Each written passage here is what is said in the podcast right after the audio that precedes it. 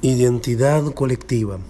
La identidad colectiva es la identidad de un grupo, es una serie de prácticas y creencias que construyen una especie de remera que el equipo pone para decir pertenecemos a este grupo.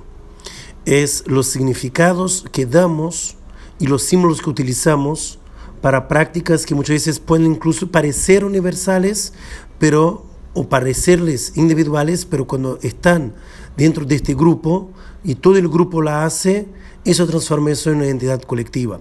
Por ejemplo, los judíos tienen una identidad colectiva.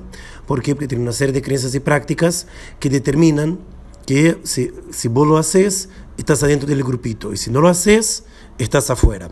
Eso es la identidad colectiva y que muchas veces la identidad colectiva nos trasciende en el tiempo, no está única y exclusivamente en un marco de temporal de este grupo específico, pero a lo largo de generaciones se mantiene esta identidad colectiva a partir de, estas, de, de estos significados de las prácticas que damos y hacemos.